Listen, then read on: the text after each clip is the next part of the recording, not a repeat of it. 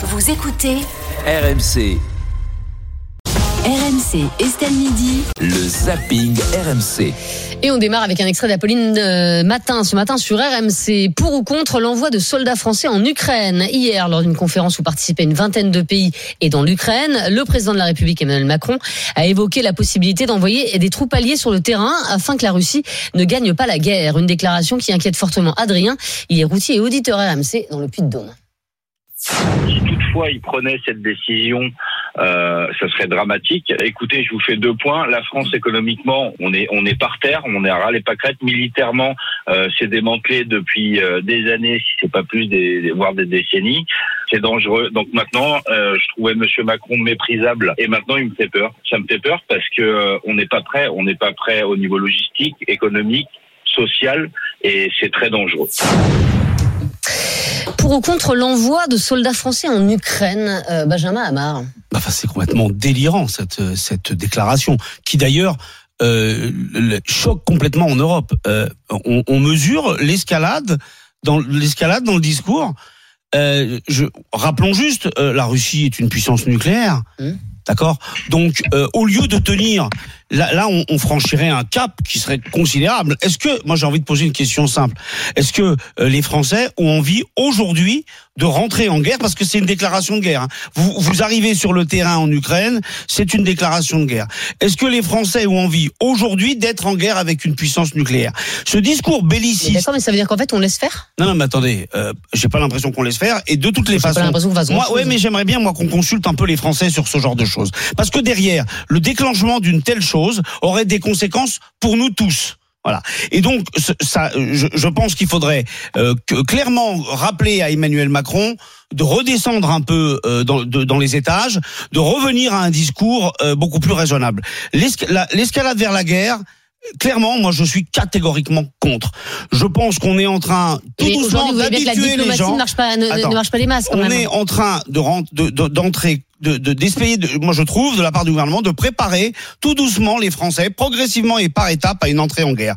Je pense que, le, moi, la CGT, elle a toujours été pour dans un dans un état d'esprit euh, internationaliste, de pacifisme. Il faut trouver des solutions négociées pour une Ça fait désescalade. deux ans. Ça fait deux Ouais, ans. et ben Ça alors fait si la- deux ans. Très bien. Eh ben, si la solution, si certains ici, Mm. sur le plateau, nous racontent que la solution, c'est une entrée en guerre sur le terrain, pour de bon, de franchir ce Rubicon-là, je dis que ce sont des irresponsables. Mais ça, ça peut être, Voilà. mais cela dit, quelle, quelle autre solution tu Eh ben- et, et si jamais, et si jamais la, la, la Russie euh, donc euh, gagne sa guerre contre l'Ukraine, mais qui te dit que derrière ils vont pas avancer Ah bah si. Mais Non, mais voilà, attends, donc en mais fait, voilà, bah oui, alors là, on en vient donc à une discussion. Moi, je veux bien qu'on ait une discussion de fond sur ce qui se passe en Ukraine. Vladimir Poutine est un despote sanguinaire, j'ai aucun problème avec ça. Par Bah, contre, heureusement que les Allemands sont venus nous aider, la à un moment, non Enfin, je- Non, là, par contre, moi, Bah, je veux bien qu'on si, discute hein. aussi de la responsabilité de l'OTAN depuis plusieurs années dans ce qui se passe. Moi, je veux bien qu'on raconte, qu'on reprenne un discours atlantiste. C'est pas le mien. Derrière, il y a eu, il y a une, il y a eu en vérité une, une confrontation des impérialismes. Il y a l'impérialisme russe d'un côté et il y a l'OTAN qui joue un jeu dangereux. Si maintenant on veut franchir encore une étape et envoyer des soldats, pas de problème. Mais moi, je ne rentrerai pas dans, dans ce discours belliciste et très dangereux. Il y a déjà des troupes françaises en Ukraine. hein. Bah oui, il y a des techniciens français. hein. Oui. Quand on livre des armes, on livre des techniciens aussi. Une Et on est- combattante. Mm. Oui, non, non, mais je veux dire, mais il faut voir le truc aussi. L'implication, elle est beaucoup plus grande qu'on ne croit. Ensuite, on parle beaucoup de la possibilité d'envoyer des avions, c'est-à-dire des Mirage 2000. Mm. Quand on envoie des Mirage 2000, vous savez, pour faire décoller un avion, il faut 30, euh, 30 techniciens autour. hein. Donc, ce sont des soldats. hein. Donc, ça veut dire que si on livre des avions, on va aussi avoir du personnel. Le mot troupe employé par le président de la République hier soir fait froid dans le dos. Sûr, froid dans le dos. Vraiment. Moi, je, bien sûr. c'est ça et je me souviens que c'était en octobre le président de la République euh, après sa visite en Israël avait parlé d'une coalition contre euh, le Hamas. Oui. Bon, deux jours après, il changeait d'avis. hein. Oui, il a dit une chose. Voilà, et du. Donc euh, c'est ce qui est vrai. Donc euh, ça fait un peu Il franchement a parlé ça, trop vite, quoi. eh ben, euh, ça Bah, fait un a priori, enfin, j'ose Ouais. espérer qu'il Bah, ses règle- mots quand on parle d'une guerre vu- contre la vu- Vu Russie, le tollé mondial, je pense qu'il a, il a parlé un peu vite, quoi. Donc euh, Après, c'est quelque chose qui était réfléchi. Hein, c'est ce que disait Ah Nicolas oui. Poincaré Oui, ce matin oui. chez. Non, mais. Il a on- pas dit dit- ça. euh, si on Non, mais c'était un peu l'accusation qu'on lui le fait euh, quand il a parlé de coalition euh, quand il quand il est allé Mm. en, Israël. Euh, là, euh, c'était quelque chose qui était préparé. Ce que disait Nicolas Poincaré ce Oui. matin chez, chez Apolline. Mm. Euh, c'était quelque chose qui était réfléchi. C'était quelque chose qui était attendu par euh, les, les hauts Ouais, gradés. euh, il a dit qu'il n'y avait pas de consensus pour ça, mais qu'il s'int- euh, Voilà. que concernait C'est qu'il n'interdisait rien. Rien euh. Il y a plusieurs, rien c'est une préparation des il y esprits. a Ouais. plusieurs éléments à prendre en considération. Il y a aussi en novembre l'élection américaine et Trump. On le sait, il est grand favori et il menacerait de quitter l'OTAN ou en tout cas de retirer le l'agrément et le soutien américain à l'OTAN euh, en face à, à la Russie.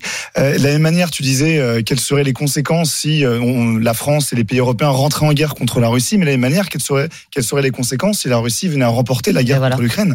Il y a aussi une Eh inquiétude à ce niveau-là. Mmh. Et du Et côté à de quel l'Allemagne, la France, elle se prononce sur les agissements de l'OTAN depuis vrai. plusieurs années? C'est vrai, Mmh. c'est Voilà. vrai. Mais Bah ouais. l'autre élément, c'est l'Allemagne. L'Allemagne aussi, on dit qu'il n'y a que la France qui ne va en guerre, qui est belliqueuse. L'Allemagne, elle a aussi affiché récemment le nécessaire besoin d'accélérer la production de munitions en cas de guerre. Donc on se prépare Oui. Ah non, mais il y a l'Allemagne après, il y a deux grandes armées. Il y a euh, deux grandes armées en Europe, hein. la France et le Royaume-Uni. hein. C'est Oui. tout. Les autres. Et, et quand il faut aller faire Oui, le, le gendarme, oui. c'est la France. Hein. Ce Bien sûr, non, mais c'est pour ça que si le- la Russie venait à remporter la guerre contre l'Ukraine, bien évidemment que la France, et donc l'Angleterre, mais surtout la France, serait au premier, euh, au premier rang euh, d'un Le conflit. Royaume-uni. Et sur ça, je pense qu'il faut, ce serait bon quand même de demander aux Français ce qu'ils en pensent. Quand Ouais, même. ouais. Oui, ça, tu, tu- tu- tu as peut-être raison. Euh, Apolline Matin, ce matin sur RMC, faut-il privilégier l'accès à l'immobilier aux résidents permanents dans le cadre du projet d'autonomie euh, de la Corse? Les élus locaux souhaiteraient pouvoir privilégier l'accès aux fonciers aux personnes vivant de façon permanente en Corse, une mesure qui serait équitable, selon Gilles Simeoni, le président du conseil exécutif de Corse, invité ce matin sur RMC. C'est pas réserver l'accès à la propriété aux gens qui sont corses. C'est réserver euh, la propriété sur certaines conditions aux gens qui vivent en Corse euh, depuis un certain temps. Euh, et ça existe déjà dans d'autres régions, et notamment par exemple dans des régions voisines en Italie. Et c'est conforme au droit communautaire. Il s'agit de réfléchir euh, dans la discussion à une batterie de dispositifs, parmi lesquels ce type de statut, qui permettrait de, de réguler le marché foncier et qui permettrait de garantir un accès équitable aux fonciers agricoles, aux fonciers et au logement à tout le monde, et notamment aux gens qui vivent en Corse et qui souvent aujourd'hui sont privés de ce droit qui est un droit élémentaire. Pierre Rondeau, est-ce qu'il faut privilégier l'accès à l'immobilier aux résidents permanents? Alors, euh, on parle de la Corse, mais ça pourrait être aussi en Bretagne, euh, Bah, alors, pas en au Pays Bretagne, on en parle beaucoup. Euh, moi, j'ai l'exemple à la fois à Saint-Malo et à Belle-Île-en-Mer, où euh, ayant eu par le passé, enfin, mes grands-parents vivaient à Belle-Île-en-Mer et ma mère est à, est à Saint-Malo. Euh, on effectivement avait eu affaire à l'arrivée massive de touristes l'été dans leur résidence secondaire. Euh, par exemple, à, Belle-Île, on passe de 4000 habitants l'hiver à plus de 30 000 le- C'est énorme. L'été, c'est énorme. Et les conséquences sont assez négatives. Euh, L'immobilier explose. Ouais. Les, euh, les, euh, les natifs, j'allais dire les Iliens, les gens de là-bas euh, n'ont plus les moyens de pouvoir vivre décemment, de s'acheter une maison, s'acheter un appartement, même de vivre euh, Mm. toute l'année avec un loyer qui explose parce qu'il y a de, de moins en moins de logements. Enfin, l'immobilier explose parce que les Bretons ont vendu aussi leur maison. Enfin, Euh, Ils ont profité de l'explosion Ah bah oui, immobilière oui, bah parce que les Parisiens et Franciens sont venus à Saint-Malo ou à Belle-Île ou en Mm. Bretagne parce qu'ils ont découvert que le TGV pouvait les apporter, les, les amener là-bas en deux heures. Mm. Donc ils ont arrivé, ils ils sont arrivés en masse. Vous avez raison là-dessus, c'est vrai. Ils en ont profité. Mais les conséquences, c'est que les gens locaux, les gens de là-bas, euh, bah, subissent la flambée immobilière. Et donc Saint-Malo, par exemple, avait, a, a réfléchi à un système de quotas. Mm. Un système de quotas en Oui. admettant que 30% des logements puissent être dédiés à des résidences secondaires. L'autre solution, c'est le triplement, le quadruplement, le quintuplement de la taxe secondaire. Là-dessus, je suis plus sceptique parce que les plus euh, aisés, qui ont les moyens de pouvoir se payer une résidence secondaire, pourront toujours payer cette taxe quand même elle augmente de 100%. Donc le système de quotas, c'est-à-dire, voilà, de combien 60. Oui, bah 60, mais parfois 100, 110, 120, 130. Non, la- le max, c'est 60. Bah, Et, et on verra plus tard. On verra si ça continue comme ça. On pourra continuer à l'augmenter. 60% aujourd'hui. Mais en tout cas, les quotas, c'est-à-dire que 30% des logements peuvent être dédiés aux résidences secondaires, Mm. mais la majorité, 70%, aux locaux, aux gens qui vivent sur place au quotidien, qui n'ont pas les mêmes revenus que les Parisiens, qui n'ont pas les mêmes revenus que les classes, euh, les- des classes aisées Mm. qui payent, qui se payent une résidence secondaire. Donc là-dessus, c'est vrai que ça à débattre et ça serait assez intéressant de, de l'envisager. Euh, Fred Hermel, hein, est-ce que vous seriez euh, pour justement favoriser euh, l'accès au logement aux, aux résidents d'un, d'un, bah, d'une région ou d'un département? Bah oui, je trouve que le système de quota est très intelligent. Bah oui, enfin, je c'est. Alors après, je sais pas si légal... euh, légalement c'est possible. Oui. Parce que là, dans par la y aurait une Constitution, discrimination. bah, une discrimination. Est-ce qu'on peut Ouais. faire des discriminations entre Français. Et il y a le droit de, enfin, un Français, il a le droit de s'installer. Oui, mais il ta résidence. Ça veut dire que t'interdirais à c'est quelqu'un de vendre son logement C'est-à-dire Ouais, par non, mais c'est pour ça. Ta c'est mère, elle veut vendre son appart à Je- Saint-Malo et, par exemple, bah, elle arrive au moment du, du quota et elle peut pas vendre à un Parisien Ouais, tu vois, et, il y a, il y a et- quelque elle chose va- de. elle va être dégoûtée. Ouais. Eh C'est-à-dire que je, comprends l'idée, Eh mais j'ai l'impression que constitutionnellement, c'est Ouais. pas possible. À mon avis, c'est pas encore fait, hein, cette histoire. Euh, moi, je, alors, ouais, le système de Benjamin. Saint-Malo, je, je, parce que pour aller régulièrement dans les Côtes d'Armor, je, je le connais, mais C'est Quelle belle région. euh, en Ille-et-Vilaine, pardon. Mais oui, Oh là là, excusez-moi, pardon. il faut pas se planter sur pardon. comme ça ici, hein. Bon, allez, oui, non, Mais vous avez raison d'aller dans les Côtes d'Armor. Voilà, bon, voilà, c'est deux départements un là. Oui, bien sûr. Voilà. Ce n'est pas très Eh, le prof de géo là. Ah, ouais, ouais. c'est une- Mais c'est vrai que c'est très Ce embêtant, que ça. je voulais dire, c'est une erreur. Vous savez où est la Bretagne limitrophes. C'est- c'est dans l'Ouest, hein. Enfin, eh, je vous, rappelle. J'espère que vous avez autant insisté quand Macron avait dit que la Guyane était une île. Bah, il n'est pas Ah, prof voilà. d'histoire géo. D'accord, oui, mais Bon, alors. mais- alors là, j'adore. Et c'est merveilleux. Alors là, il n'y a pas de meilleur exemple sur la complaisance vis-à-vis des puissants. Il est président allez. de la République, mais il peut dire que la Guyane est une île. Bon, Donc, allez. en l'occurrence, le système euh, est, est, moi, je pense intéressant parce que c'est une, une manière de limiter la spéculation immobilière qui flambe. Alors après, le, le, de- la discrimination, oui et non, parce que c'est quand même, c'est pas, c'est pas, euh, c'est sur la base de, de, de la résidence géographique. Donc, à, à mon avis, ça, ça se tente et ça se joue. Surtout, ça permet de freiner l'explosion euh, du, du, de l'immobilier dans les zones touristiques, qui atteint parfois des, Bah, déjà, des vous avez enlever le télétravail, comme ça, il y aura moins de gens euh, qui, qui partiront euh, en Oui. week-end dans les jolies contrées. euh, Oui. enfin, voilà. Bah- le, télé, bah, le télétravail a encouragé ça. Oui, bien sûr, oui. L'explosion en Bretagne, en Normandie, c'est le télétravail. Hein. Exactement. Bien sûr. Voilà. Eh Bah oui, prôné par la CGT. Euh, Charles Matin, ce matin fait, sur. RMC, avez-vous renoncé à votre hygiène quotidienne? L'association Don Solidaire vient de publier son baromètre sur la précarité hygiénique et ce baromètre nous révèle qu'un Français sur cinq doit choisir entre manger et se laver. Et c'est le système D qui prévaut pour nombre d'entre eux, nous expliquait ce matin Dominique Besançon, la déléguée générale de l'association. Nombreux sont ceux qui disent qu'ils contrôlent euh, l'utilisation du papier toilette. hein. Euh, certains se lavent aussi des cheveux avec autre chose que du shampoing.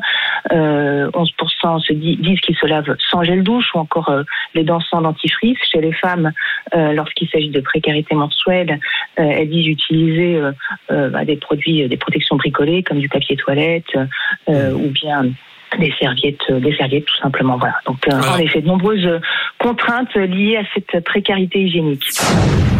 Alors c'est vrai que c'est toujours euh, terrifiant, voilà, c'est c'est baromètre Pierre Mondo, Rondeau, mais c'est vrai qu'on a du mal à le, le comprendre parce que euh, en vrai, alors euh, oui, les protections hygiéniques, euh, ça, ça coûte cher, la lessive euh, coûte cher notamment, mais c'est vrai que le savon, c'est pas ce qu'il y a de, de plus cher, quoi. En fait, je m'étonne. Alors, si c'est vrai, si, ce- si cette enquête est, est vraie et totalement significative, je m'étonne du résultat. Bah oui. Parce qu'on est sur euh, des prix. Alors oui, effectivement, les gens qui ont du mal à, à- à terminer le mois pour 3 euros, euh, ils, ils vont le compter. Mais t'achètes un pain de savon, c'est c'est un euh, euro et ça, ça, ça dure deux mois. Hein, donc, trouver euh, dans des magasins discount des grands paquets de savon à moins de 3 euros. Ça m'étonne donc. Et si c'est vrai, genre, vra- vraiment, je m'en désole. Il y a un point, par exemple, que moi j'ai pu constater alors, depuis l'inflation, depuis la crise, depuis la flambée des prix, c'est que euh, je fréquente des salles de sport. Mm. Et initialement, en tout cas avant le Covid, les douches étaient vides. Personne ne l'utilisait. Mm. Et depuis le Covid, de- depuis l'inflation, depuis la montée des prix, maintenant elles sont toutes en pleine. Les gens tu prennent leur douche lié à là-bas. ça Je, Je sais pas si c'est lié, mais j'ai pu le constater entre l'avant et l'après. Avant, c'était vide et maintenant, on fait la queue pour aller se doucher. Et, et c'est vrai que le savon est en libre service. Et le savon, l'eau chaude, ouais. euh, Euh, le sèche-cheveux. le sèche-cheveux. euh, ouais. Effectivement. Surtout le sèche-cheveux qui. Euh, Benjamin Amar, ça vous interpelle évidemment. Euh, ce- Oui, ce- ça m'interpelle. Alors c'est vrai que des fois, je, en région parisienne, du moins, vous avez des des, des, des marques discount qui vous font un litre de savon Ah, pour partout. 3 euros ou 2,50 euros. Mais euh, de fait, si on nous présente ce- ces, ces chiffres-là, c'est qu'il doit y avoir une réalité. Moi, j'ai j'ai pu, euh, j'ai vu, hein, de mes yeux vus. Euh, dans euh, dans le comment dire euh, dans un centre aquatique euh, des gens où il y avait donc du savon en libre service des gens remplir des, des, des, des, flacons euh, Ah à rabord. Ah oui, je l'ai vu de mes yeux ça. Donc je me doute que derrière il doit y avoir euh, des gens qui font des économies. Mais enfin, la problématique, ça- nous interpelle bien évidemment parce que ben euh, euh, nous on arrive euh, à, à- à hein. payer ces choses-là. Mais je, je pense qu'on mesure mal. Enfin, euh, au quotidien.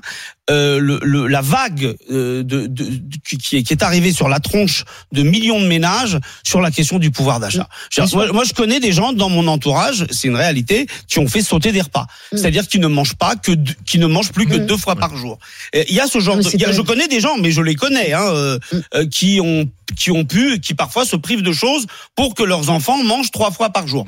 Donc euh, ça doit aussi se reporter là-dessus. C'est pour ça que la problématique du salaire en France, sur lequel qui est un de mes mantras dans cette émission, sur lequel je reviens toujours, ben j'y reviens parce qu'en en fait c'est c'est au, au, au quotidien ça se vérifie sur tous les aspects. Et en fait, produit d'hygiène, c'est l'accumulation qui doit être euh, évidemment impossible pour les gens. C'est-à-dire que beaucoup de gens qui peuvent euh, pas acheter à la fois euh, du savon, du shampoing, des protections Enfin, mais hygiéniques, jours, euh, on du, peut, hein. du- oui, du coton, des cotons-tiges, etc. Et donc à un moment du dentifrice, euh, voilà. Et effectivement, tous ces achats mis bout à bout font que tu peux pas faire correctement, enfin, suivre correctement ton ton, ton, ton hygiène.